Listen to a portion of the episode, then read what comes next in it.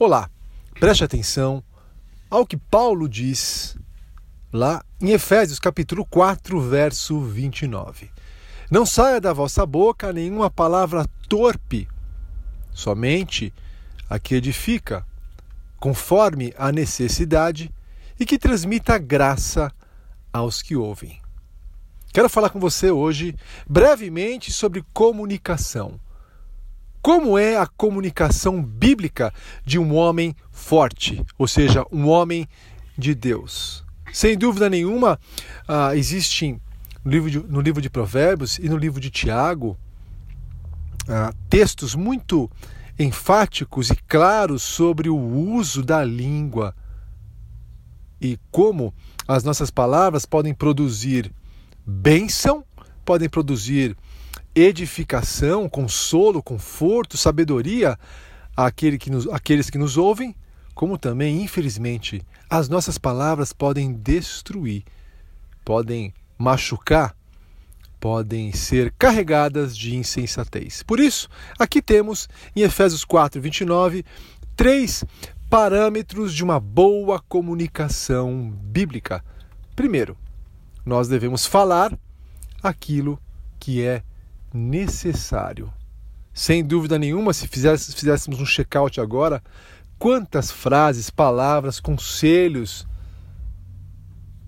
expressões que falamos são desnecessárias.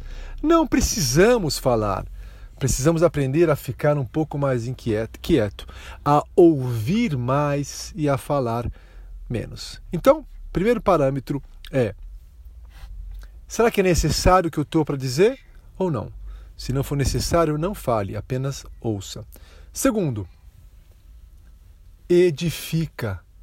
O que eu estou para falar ou o que eu falo tem edificado, tem fortalecido, consolado, trazido sabedoria aos meus filhos, à minha esposa, ao meu amigo, ao chefe ou não? As minhas palavras têm sido carregadas de insensatez. Então vamos lá. Comunicação bíblica ela deve ser permeada por uma uh, pelo fato de pela pergunta se é necessário, se transmite, se uh, edifica e por último se transmite graça, ou seja, se aquilo que eu falo, mesmo uma bronca no meu filho, mesmo uma palavra dura em alguém, ainda assim eu consigo falar com mansidão eu consigo falar com graça. Eis aí um baita desafio para mim e para você. Falar com firmeza, porém falar com amor. Qual dessas três áreas é mais difícil para você? Quando você abre a boca, você, tem, você fala aquilo que é necessário ou não? Você tem falado aquilo que edifica ou não? E você, quando fala, transmite graça, amor ou não?